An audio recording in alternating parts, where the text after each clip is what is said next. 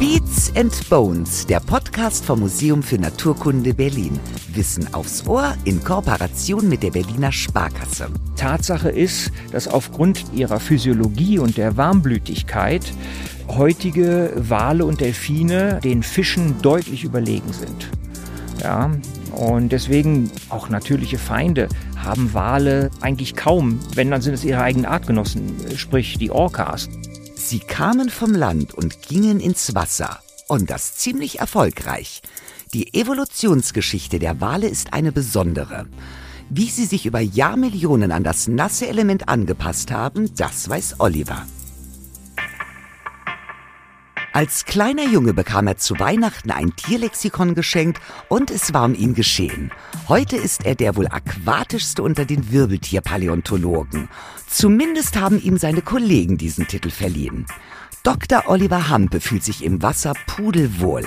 Schwimmen und Tauchen sind seine Leidenschaft. In der Seniorenklasse krault er immer noch wie ein Meister und am Museum kommen mittlerweile Fragen auf, wie viele Kilometer Oliver schon auf dem Schwimmtacho hat. Und wenn es auf Forschungsreise ins Great Barrier Reef geht, darf das Tauchequipment natürlich nicht fehlen.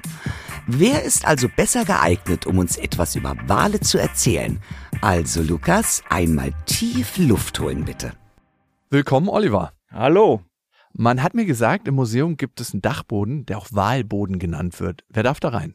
Ja, grundsätzlich ist der Zugang schon limitiert. Äh, das sind die Kollegen aus der Zoologie die dann direkten Zugang haben. Also ich selbst muss mir dann auch immer mal einen Schlüssel besorgen, wenn ich da mal ein paar Vergleichsuntersuchungen machen möchte. Der Wal als solches war ja nicht immer im Wasser, sondern ein Landtier. Wie sah das Landtier aus und wann hat es gelebt? Ja, natürlich äh, sind die heutigen Wale praktisch sekundär an das Wasserleben angepasste Säugetiere. Und Säugetiere haben sich in der Tat an Land entwickelt und sind dann irgendwann, ja, das war so im mittleren äh, Eozän etwa, wieder äh, zurück ins Wasser gegangen.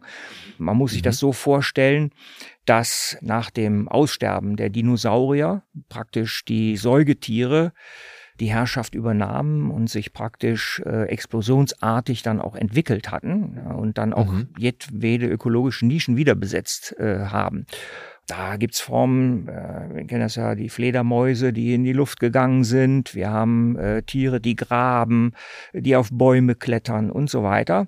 Und natürlich sind eben auch Tiere wieder ins Wasser äh, gegangen und das waren im Prinzip ursprüngliche Huftiere, ja, die also den Paarhufern mhm. nah verwandt sind. Also die äh, Wale stammen also von den Paarhufern ab, das weiß man heute recht genau. Und ja, die sind auch in diese verwaisten Ökosysteme, ähm, in dieses neue auch nachhaltige äh, Nahrungsangebot, das also die Ozeane dann geboten haben, nach dem Aussterben auch der großen Meeresreptilien, sind mhm. die dort wieder zurückgegangen und haben eben auch diese Lücke gefüllt. Ja, und die ersten Tiere muss man sich so vorstellen. Also Pachycetus zum Beispiel ist diese Gattung, die äh, als, ja, wie der Name schon sagt, Cetus, äh, als erster echter Wal angenommen, der allerdings noch vierfüßig war. Der mhm. sah in etwa so äh, Wolfs- bis Otterartig aus, nicht? Äh, vielleicht auch wie eine übergroße Ratte mit relativ langen Extremitäten, langen Beinen und Armen. Mhm. Und wir wissen, dass äh, diese Form äh, schon teilweise im Wasser gelebt hat, allerdings im Süßwasser, in Flusssystemen. Es gibt da ganz spezielle Anpassungen dass der Wal, also oder dieser Pachycetus, hat also Extremitäten, die also schon ein, ein verdickte Knochen zeigen zum Erhöhen des spezifischen Gewichtes. Das erleichtert dann die Bewegung unter Wasser. Ein ganz wichtiger Faktor ist auch ähm, die Umgestaltung des Gehörs äh, mhm. für das Richtungshören unter Wasser. Das heißt also, das Gehör, äh, die Hörknochen, die werden also aus dem Schädelverband gelöst und auch die kleinen Mittelohrknöchelchen, äh, die vollziehen eine gewisse Rotation. Das ist etwas, was wir schon bei dem Pachycetus sehen können. Ja, mhm. Obwohl der sicherlich auch noch nicht lange tauchen kann und dass er im Wasser war, das wissen wir eben aus äh, Untersuchungen von stabilen Isotopen, ja, Kohlenstoff, mhm. äh, Sauerstoff. Die können heute äh, aussagen, von was sich äh, welche Tiere ernährt haben, welchem Habitat sie lebten. Wunderbar. Was hat denn den Pakicetus überhaupt ins Wasser getrieben? Oder zurück ins Wasser getrieben? Also genau wissen wir es natürlich nicht, aber im Prinzip äh, ist es sicherlich das Nahrungsangebot gewesen. Ah, okay. Ja, äh, dass man hier neue Nahrungsgründe äh, bei dem Druck, der nun herrschte äh, durch die sehr diverse Säugetierfauna, die sich entwickelt hat, war wahrscheinlich auch der Druck äh, sehr, sehr hoch und dann hatte man praktisch neue Nahrungsgründe erschlossen. Das ist also ganz interessant, was ich ganz gern mal erzähle, ist, was ich selber mal erlebt habe. Das war bei einer Expedition in Tansania. Da habe ich in Dar es Salaam am Strand mal bei Ebbe, habe ich also wilde Hunde gesehen, die also da im, im Schlick zwischen dem Tang und den, was weiß ich, Muscheln und so weiter, äh, da mit der Schnauze rumgestöbert haben. Natürlich wissen wir nicht, was die da gesucht haben, aber da habe ich mir bildlich vorgestellt, so müsste das gewesen sein, wie damals dann auch die Huftiere sind das ja, also keine Raubtiere gewesen. Mhm. Also die dann praktisch zurückgegangen sind oder sich angepasst haben ans Wasserleben und dann war wahrscheinlich ihre Nahrung auch gesucht haben. Du hast gerade Huftiere gesagt, das sind ja Paarhufer und dann sind Rinder und Schweine die nächsten Verwandten oder wie kann ich mir das vorstellen? Ja, genau das kann man so sagen. Also zwar sind von den heute lebenden Tieren die nächsten Verwandten sind also die Flusspferde. Ja, ah, okay. Äh, das ist also auch molekulargenetisch äh, unterlegt. Was relativ klar ist, das wissen wir also seit einigen Jahrzehnten, dass also die Wale wirklich von den Paarhufern abstammen. Warum?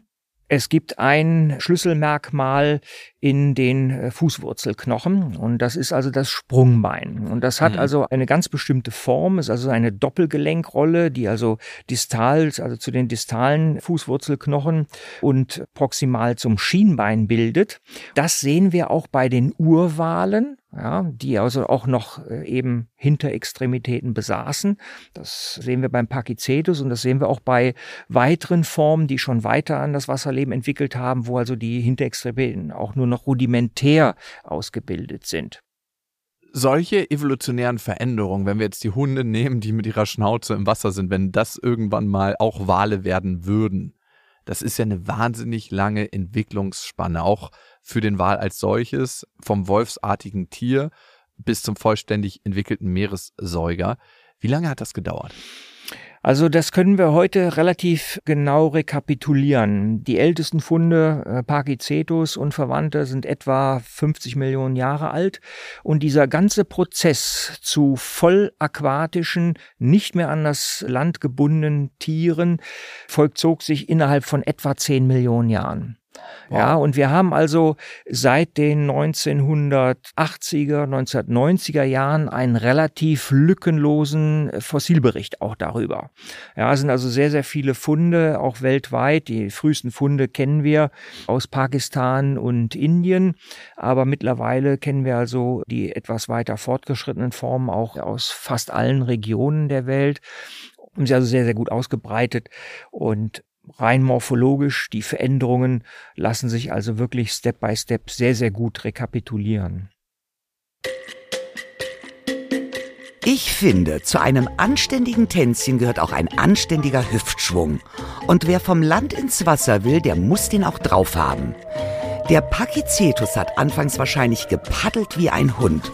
Und irgendwann hat er dann entdeckt, dass er mit einem ordentlichen Hüftschwung viel besser vorankommt. Noch bevor er eine Schwanzflosse entwickelt hat, konnte er also schon ordentlich mit den Hüften wackeln und so ziemlich gut schwimmen. Meerjungfrauen-Style. Seine Hinterbeine haben sich verkürzt und sein Hüftgelenk ist nach hinten geklappt. Dieser Zwischenstand hieß Ambulocetus, der laufende Wal. Die Evolution des Wals lässt sich prima nachvollziehen. Nur das Becken gibt noch Rätsel auf. So ganz zurückgebildet ist das nämlich noch nicht. Es ist stark verkleinert, sozusagen verkümmert und ohne feste Verbindung zur Walwirbelsäule. Warum hat es sich also noch nicht vollständig zurückgebildet? Ihr eingefleischten HörerInnen ahnt es. Ja, es hat sehr wahrscheinlich wieder mal was mit Sex zu tun. Die Beckenknochen sind nämlich noch mit der Penismuskulatur bzw. bei den Weibchen mit den Gebärmutterbändern verbunden. Den Männchen helfen sie, ihren bis zu drei Meter langen Penis zu manövrieren. So viel zur Erotik. Der Wal hat aber noch mehr Veränderungen durchgemacht. Wie ging's weiter? Jetzt interessiert mich natürlich, was braucht ein Landlebewesen, um im Wasser zu überleben? Ich denke zuerst mal ans Tauchen beziehungsweise ans Atmen. Der Wal hat ja noch immer eine Lunge und ähm, muss immer wieder auftauchen. Wie hat es dann geschafft, diese langen Tauchgänge immer weiter zu verlängern? Er hat sich ja quasi Stück für Stück zum einem Apneotaucher entwickelt, ne? Richtig. Ja, das ist natürlich ein langer Prozess, der äh, über die gesamte Evolution ja geht. Wir können natürlich nur die Wale heute untersuchen und kennen auch die Anatomie, aber äh, das wird sich also auch in der Vergangenheit eben auch Step by Step entwickelt haben. Nun ist es so, dass natürlich klar, sie atmen Luft, aber Lungen an sich sind unter Wasser relativ ineffektiv, ja, mhm. weil sie würden schon in relativ geringer Tiefe kollabieren, ja, weil der Wasserdruck sehr, sehr hoch ist. Deswegen gehen auch Wale hinüber, sehr, sehr wenig Atemluft überhaupt mit runterzunehmen in die Tiefe, sondern sie haben die Möglichkeit, den Sauerstoff, den der Körper ja für ihre Funktionen braucht, praktisch zu speichern, nicht nur im Hämoglobin zum Beispiel, also sie haben ganz andere Proteine wie das Myoglobin zum Beispiel, das auch in den Muskeln verstaut werden kann. Das heißt, mhm. hier ist es dann druckunempfindlich die an das Hämoglobin im, im Blutkreislauf angeschlossenen äh, Sauerstoffmoleküle, die gehen dann in druckunempfindliche Kapillaren, die also fein verästelte Kapillaren. Es äh, gibt da solche Wundernetze, mit denen also auch Brust- und Bauchraum ausgekleidet sind bei den Walen. Und so verhindert man im Prinzip diese Aufspaltung bei der Druckentlastung, dass dann zum Beispiel wir kennen das, das Innertgas Stickstoff, nicht, das dann im Prinzip die Taucherkrankheit hervorruft, dass es dann zu, bei dem schnellen Ausperlen zu irgendwelchen, sag ich mal, Gewebe- oder Organschädigungen kommt. Mhm. Ja, das verhindert äh, oder wird dann durch diese spezielle Anpassung und die ja, Ausgestaltung der speziellen Gewebe im Wahlkörper verhindert. Und ich habe mal gehört, dass der Herzschlag viel langsamer geht, oder? Auch das, ja, wenn wir also zum Beispiel so einen, so einen Blauwal nehmen, der so an der, an der Oberfläche schwimmt, hat also eine Pulsfrequenz von etwa 37 Schlägen pro Minute. Ja. Das ist also zwar auch recht langsam, ist natürlich auch ein großes Tier, aber er kann das also reduzieren in den Tiefen, also wo er also auch bequem taucht etwa im Durchschnitt 200 Meter tief. Das ist jetzt noch kein Rekord bei den Walen, mhm. aber immerhin kann er dort den Pulsschlag auf drei bis acht Schläge pro Minute verringern. Wird man da richtig alt, wenn man so einen geringen Pulsschlag hat? Weil das versuchen ja ganz viele Hersteller zum Beispiel von Zirbenholzbetten. Das soll den Herzschlag pro Nacht um zehn Schläge verringern und dann wird man mal einen Tag älter. Oder kann ich das einfach nicht so über einen Kamm scheren? Ja, das ist schwierig. Das hängt sicherlich auch von anderen Faktoren noch ab. Ich weiß nicht, ob es da belastbare Berechnungen gibt dazu. Aber Fakt ist natürlich, wir kennen unter den Wahlen auch Formen, die sehr, sehr alt werden. Nicht? Das ist also jetzt gerade erst vor einigen Jahren analysiert worden, dass zum Beispiel die Glattwale, ich weiß nicht genau jetzt welche, ob das der Grönlandwal war, wo man Messungen gemacht hat, dass der also bereits 200 Jahre ein Exemplar alt wurde. Wow. Also durchaus gibt es möglicherweise da Zusammenhänge. Und das Spannende an der Evolution ist, dass es ja eine kontinuierliche Anpassung an die Umwelt gibt. Das heißt, wir gucken immer nur auf ein kleines Zeitfenster und haben dadurch den Eindruck, wir sehen was, was für immer bleibt. Aber es ist ja eigentlich alles im ständigen Wandel und manchmal finde ich, ergibt es Sinn, sich das bewusst zu machen, dass wir die Elefanten, die wir heute sehen, wahrscheinlich in ein paar Millionen Jahren, klar, mit dem Massenaussterben, in dem wir drin sind, sowieso nicht, aber auch, selbst wenn wir nicht in einem Massenaussterben wären, nicht mehr sehen würden, weil es andere Umweltbedingungen gibt und deshalb andere Anpassungen der Tiere. Jetzt ist die Frage, warum haben sich nicht Kiemen entwickelt bei den Wahlen? Hat die Zeit dafür nicht ausgereicht oder war es einfach nicht notwendig? Aus heutiger Sicht würde man sagen, eigentlich ist das gar nicht notwendig, mhm. denn wenn wir schauen, natürlich sind Wale Lungenatmer, sind also auch darauf angewiesen, immer wieder an die Oberfläche zu kommen, aber Tatsache ist, dass aufgrund ihrer Physiologie und der Warmblütigkeit heutige Wale und Delfine den Fischen deutlich überlegen sind. Ja, und deswegen auch natürliche Feinde haben Wale eigentlich kaum, wenn dann sind es ihre eigenen Artgenossen, sprich die Orcas, nicht, also die Schwertwale. Denn Haie oder so stellen keine Bedrohung für Wale dar, zum Beispiel. Das muss man also schon ganz klar sagen. Diese physiologische Warmblütigkeit, die den Stoffwechsel mit sich bringt, der das Tier immer auf einem äh, gleichen Level hält, ist also ohne, also ich sag mal alternativlos im Meer das Beste, was es gibt im mhm. Prinzip. Wale können ja auch sehr, sehr tief tauchen. Äh, wir ja. Menschen würden ab einer bestimmten Tiefe einfach Probleme kriegen mit dem Druck. Wie geht denn der Wal damit um? Wir haben über die Kapillaren gesprochen. Mhm. Ähm, dann gibt es aber auch noch andere Faktoren, Organe, die ja eigentlich zerbersten müssten unter dem Druck, oder? Gut, es gibt ja auch nicht sehr viele Tieftaucher. Ja, die die mhm. meisten tauchen ja eben in Tiefen zwischen 100, 200, ja auch 400 Meter. Es gibt auch regelrechte Langstreckentaucher. Also ich glaube, der Rekordhalter ist der Entenwal mit äh, wirklich zwei Stunden, die er unter Wasser verweilen kann. Aber richtige Tieftaucher sind eigentlich doch nur wenige. Da ist zum Beispiel der Pottwal, der der mhm. Rekordhalter. Und nachgewiesen sind da Tiefen bis zu 3,2 Kilometer, also 3200 Meter. Meter. Und das ist natürlich erheblich. Nun ist der Pottwal auch von seiner Gesamtmorphologie auch etwas anders gestaltet als andere Wale. Nicht? Also ein Drittel des Körpers besteht aus der Kopfregion mhm. und er besitzt ja ein tiefes inter, intrakraniales Becken, in dem praktisch dieses äh, sogenannte Spermaceti-Kissen sitzt. Das sind also ein, ein Gebilde aus Triglycerin, Fetten und Wachsen die unterschiedliche Funktionen sicherlich auch haben. Früher dachte man, das ist äh, wie so eine Art Tauchzelle, ja, denn mhm. diese Wachse sind sehr, sehr temperaturempfindlich. Das heißt also, bei einer bestimmten Gradzahl und beim Tauchen durch Zunahme des Druckes würde es also kristallisieren, ja, und würde den Körper auch erschweren, so dass es auch leichter ist für den Wahlkörper zu sinken. Das Aufsteigen wird in dem Moment auch wieder erleichtert, indem man die erwärmte Luft, die noch in den Lungen verbleibt, das sind etwa 50 Liter, wenn man damit den Nasengang füllt, der also durch dieses Spermaceti-Kissen führt, wird es erwärmt, wird wieder flüssig, man hat wieder Auftrieb. Das mhm. ist sicherlich ein Faktor, aber ähm, man geht heute davon aus, dass wahrscheinlich möglicherweise auch dieser Kopf auch als Rambock genutzt werden konnte oder kann und vor allen Dingen auch für für die Bündelung des Schalls. Also der mhm. Pottwal kann ja sehr, sehr, sehr hochfrequente Klicks aussenden, mit denen er auch Beute sogar aufgrund der Lautstärke betäuben kann. Ah. Ja, das spielt wahrscheinlich bei der Jagd äh, eine sehr, sehr große Rolle. In großen Tiefen verkonsumiert er ja im Wesentlichen also äh, Cephalopoden, Kopffüßer, das sind also diese, diese Riesentintenfische. Deswegen Hundertprozentig wissen wir es eben auch nicht. Gibt äh, verschiedene Theorien, aber auf jeden Fall ist diese Art der Konstruktion etwas, was einmalig im Tierreich ist. Der Rest des Körpers, die letzten zwei Drittel, ja, mit einer sehr, sehr kleinen Lunge ausgestattet, aber eben mhm. mit einer hohen Anzahl von feinen Wundernetzen, die den ganzen Körper durchziehen. Und mal andersrum. Mhm. Wale überleben dann an Land nicht mehr, trotz Lunge. Das Drama kennen wir ja von zahlreich gestrandeten ja. Walen. Was genau tötet Wale an Land? Das ist wiederum dann der, der eigentliche Körperdruck.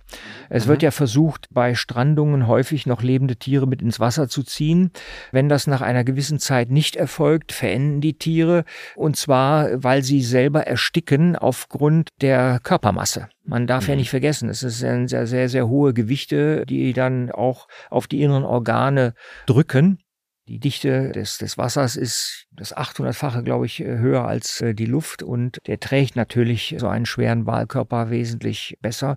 Und mhm. Wale haben ja nun auch zur Wärmeisolation eine relativ massive Fettschicht entwickelt, den sogenannten Blubber.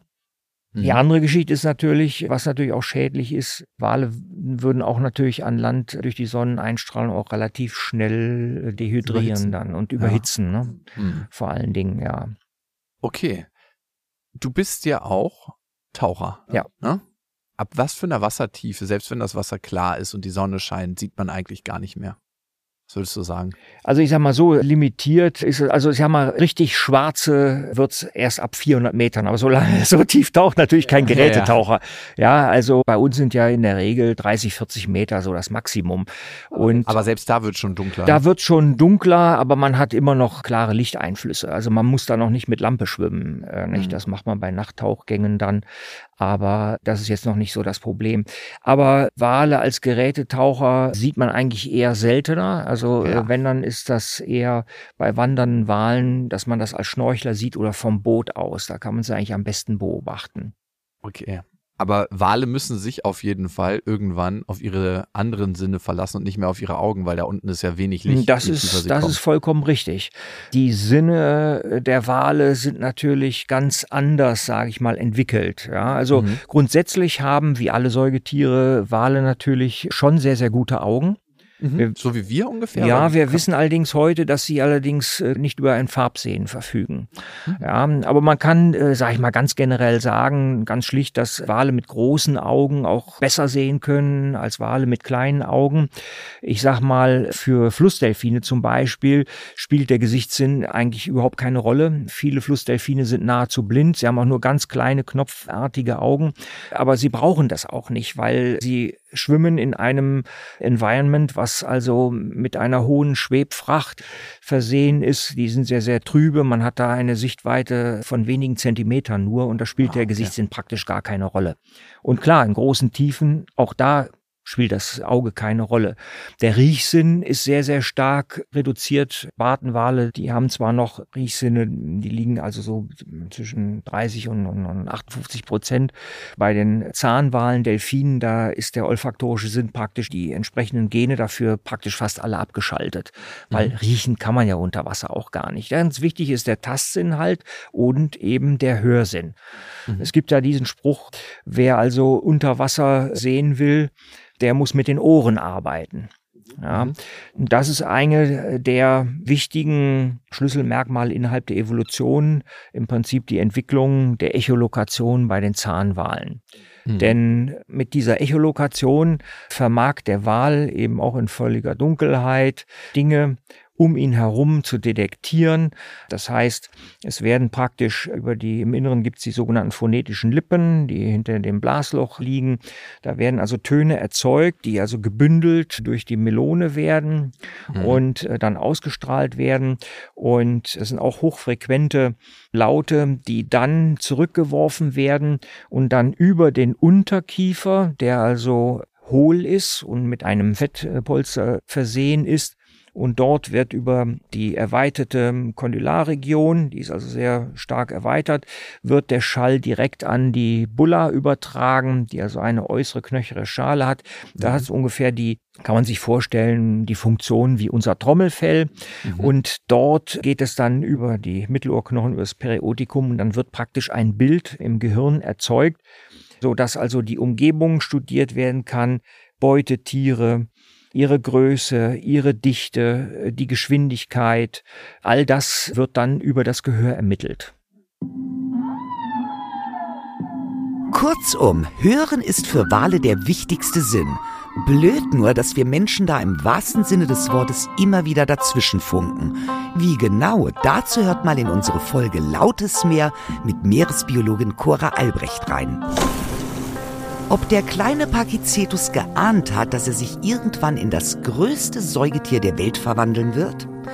Der Blauwal kann so lang werden wie zwei Linienbusse, über 30 Meter. Und er gilt als das schwerste Tier, das jemals auf der Erde gelebt hat. Allein die Zunge kann so viel wiegen wie ein einzelner Elefant. Insgesamt kann er bis zu 200 Tonnen wiegen. Das sind dann circa 30 ausgewachsene Elefantenbullen oder einfach zehnmal das Brandenburger Tor. Ein einzelner Atemzug umfasst 5000 Liter Luft. Damit könnte er 2000 Luftballons auf einmal aufpusten.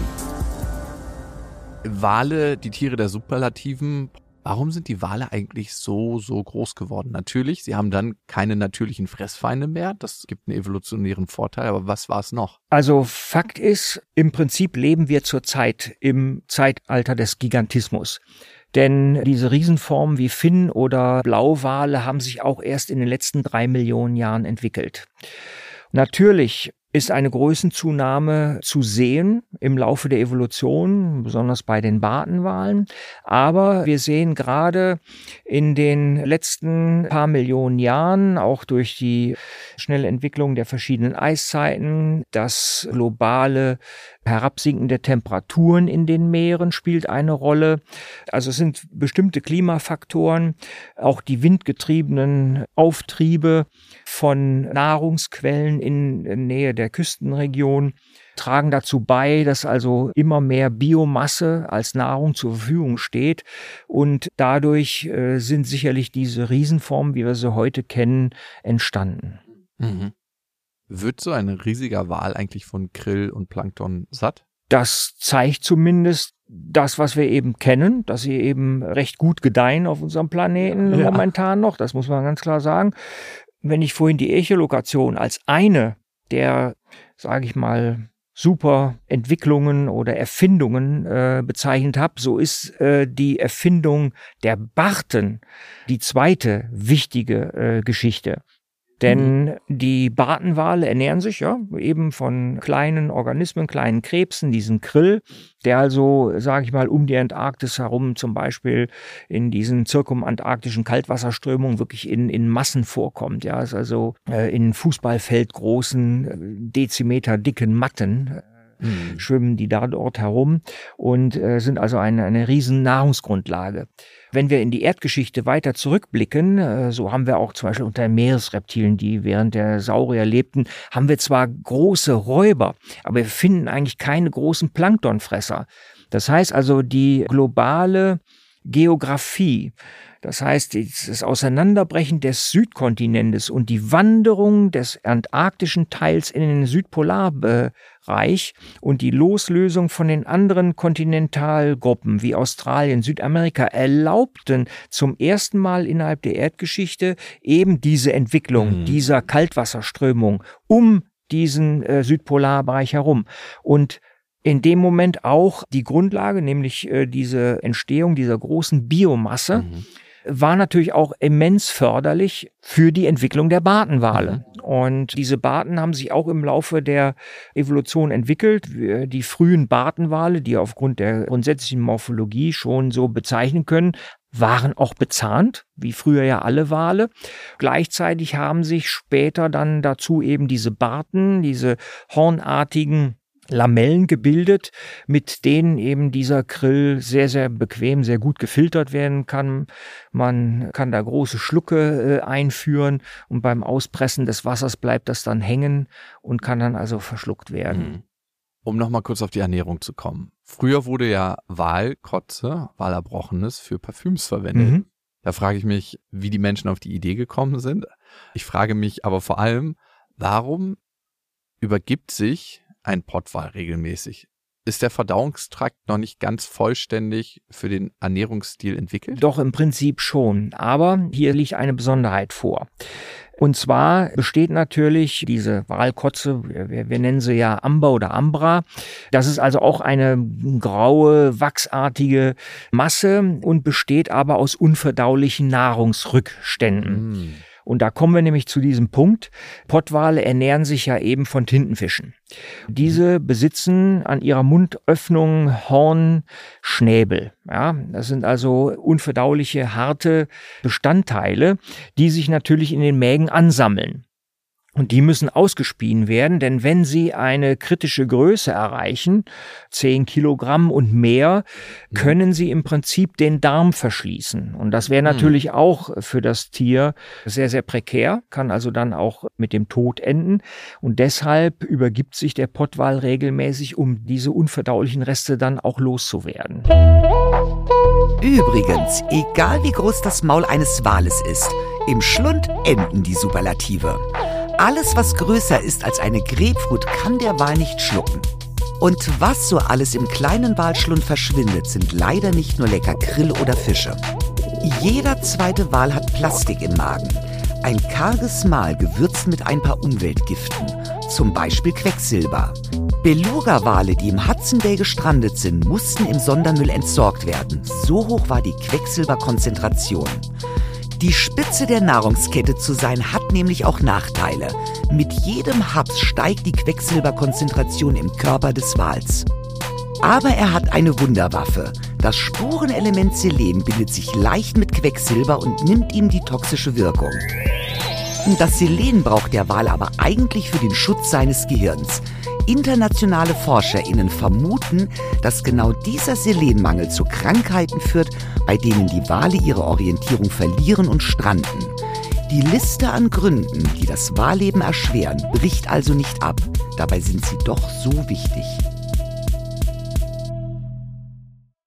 Der Wal und das Meer. Es gibt immer weniger. Die Zahlen sind dramatisch zurückgegangen.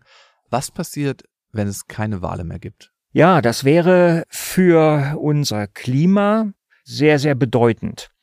Wale sind wie jeder andere Organismus, sind in einem gewissen Gleichgewicht mit den ganzen ökologischen Systemen verbunden. Und deshalb wäre ein Herausreißen der Wale also auch von wirklich extremer Bedeutung. Was viele Menschen gar nicht wissen, ist, dass zum Beispiel Wale einen erheblichen Beitrag für unser Klima leisten. Mhm. Zum einen stehen Wale einmal am Beginn der ganzen trophischen Kette, indem mhm. sie eben ihren Kot ausscheiden. Mhm. Kot, Urin, Plazenta-Reste sind also praktisch ein, ein Dünger für die Meere. Mhm. Ja. Damit wird das ganze Phytoplankton ernährt. Mhm. Und man muss sich das vorstellen, dass also äh, Phytoplankton das ist uns Menschen ja so gar nicht bewusst. Wir wissen, dass also Bäume CO2 äh, speichern, aufspalten. Aber der ganze Phytoplankton trägt praktisch zu 50 Prozent des gesamten Sauerstoffs in unserer Atmosphäre bei. Ich meine, immerhin, wir wissen ja, 70 Prozent wow. der Erde besteht aus Wasser, nicht? Mhm. Dementsprechend diese kleinen Blaualgen, Grünalgen, Goldalgen, Kieselalgen tragen mit einem erheblichen Anteil dazu bei. Dieses Wachstum des Phytoplanktons ist also da entscheidend. Ja, Wale durch ihre Ausscheidungen und durch ihre Verwirbelungen, die sie hervorrufen beim Ab- und Auftauchen, bringen sie also auch immer wieder die, das Phytoplankton in die photische Zone, wo sie durch Photosynthese eben diese Dinge ausscheiden. Also Sauerstoff dann wieder, was natürlich für, den, für die Klimabilanz entscheidend ist. Dann mhm. kommt auch hinzu, dass Wale sehr viel Kohlenstoff im Laufe ihres Lebens binden können. Also mhm. ein Großwal, also ich sag mal, einer von den großen Bartenwalen, die Pottwale, können also bis zu 33 Tonnen Kohlenstoff speichern und nach äh, dem Ableben mit auf den Meeresgrund bringen und dann auch über Jahrzehnte, Jahrhunderte im Meeresboden ja, speichern. Bäume zum Beispiel hingegen, die schaffen nur ungefähr 24 Kilogramm. Das ist also auch ein erheblicher Unterschied. Und wenn wow. wir also das im Vergleich äh, setzen zum Phytoplankton, was also die gesamten Walpopulationen ausmacht, die können im Prinzip so viel CO2 speichern wie in etwa das Vierfache eines Amazonas-Regenwaldes. Also da würden wir hinkommen, wenn wir wieder Zahlen von vier bis fünf Millionen Wahlen, so war die Zahl in etwa vor Beginn des Walfangs. Heute leben ungefähr schätzungsweise 1,3 Millionen Wale auf der Erde. Also es ist auf jeden Fall ein erheblicher Anteil. Ich würde zum Schluss gerne noch ein paar Mythen aufräumen. Und zwar können die größten Wale der Welt wirklich Menschen verschlucken? Und ist das schon mal passiert? Und wie groß ist die Chance, äh, dass ich wie Jona in der Bibel dann darin lande?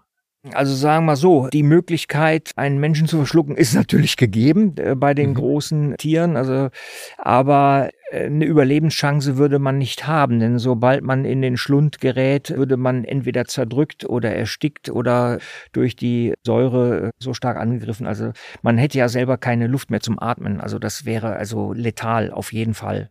Äh, das, hm, okay. aber ich denke, dass wahrscheinlich Wale Organismen von dieser Größe gar nicht verschlucken würden. Ich meine, klar, äh, Buckelwale zum Beispiel, die ja sehr gerne in Gruppen äh, jagen, die ja so ein Blasennetz bilden, um Fischwärme zusammenzutreiben. Die schlucken natürlich, oder sag ich mal, hauptsächlich natürlich Krill, aber auch äh, sehr viele Fische mit. Aber ich denke mal, größere Organismen würden da gar nicht verschluckt werden. Aber mhm. ich, in so einem Blasennetz würde ich mich sicherlich auch nicht sehr gerne aufhalten, sage ich mal, weil man nicht weiß, was dann von unten kommt, ja. Okay. Könnte ein Mensch wirklich in der Aorta eines Wales schwimmen oder ist das nicht möglich von der Größe? Ja, also schwimmen sicherlich nicht. Aber gut, wir haben ja vorhin gesprochen über das größte Herz, was wir kennen, ja, Blauwal. Ich meine, die Aorta, die hat, glaube ich, einen Durchmesser von etwa 20 Zentimetern. Also ich würde sagen, vielleicht ein Kind im Vorschulalter von der Größe könnte wahrscheinlich dorthin durchgleiten, aber äh, äh, regelrecht schwimmen oder sowas, hm, nee. das, das ist dann doch etwas übertrieben. In der Theorie ja, ja. und in der größten Kraft der Welt, unserer Vorstellungskraft. Dass wir hier so schön über die größten Säugetiere der Welt reden dürfen, das haben wir natürlich unserem treuen Kooperationspartner der Berliner Sparkasse zu verdanken. Und auf dem Instagram-Account der Berliner Sparkasse seid ihr, liebe Hörerinnen und Hörer, jetzt immer schon vor der nächsten Beats and Bones Folge gefragt. Wir stellen euch da nämlich über die Instagram Story Schätzfragen und die Auflösung gibt es dann immer hier im Podcast, professionell beantwortet von den Expertinnen und Experten des Museums. Oliver, los geht's. Wie groß ist das Herz eines Blauwals? Also durchschnittlich ähm, erreicht es ein Gewicht von etwa ja 600 äh, Kilogramm, aber äh, bis zu einer Tonne ist also auch schon mal gemessen worden. Welches ist der nächste Verwandte der Wale? Nach den heute lebenden Formen ist es, äh, sind es die Flusspferde. Okay, äh, die letzte Frage. Wie tief können die tiefsten Tieftaucher unter den Walen tauchen? 1000, 2000 oder 3000 Meter? Ja, das ist 3000 oder sogar noch etwas mehr und äh, das äh, kennen wir vom Pottwal. Lieber Oliver, vielen Dank für das Gespräch. Danke, hat mir viel Spaß gemacht. Wenn ihr euch fragt, was in über 3000 Meter Tiefe auf den Pottwal wartet, es ist seine Lieblingsspeise, die Tintenfische. Davon verspeist er gerne mal eine Tonne am Tag. Ein Tier, das ähnlich großen Hunger gehabt haben dürfte, ist jetzt nach über zwei Jahren wieder zurück im Museum. T-Rex Tristan Otto. Biologin Heike und Präparator Markus haben ihn auf seiner Reise begleitet was man beachten muss, wenn man mit Dino verreist und wie sich am geschicktesten über 300 Knochen zusammenbauen lassen, das erfahrt ihr in unserer nächsten Folge. Wir hören uns also in zwei Wochen. Bis dahin bleibt gesund und lasst uns gerne mal ein Sternchen in der Spotify-App da. Tschüss. In freundlicher Produktionsunterstützung der Auf die Ohren GmbH.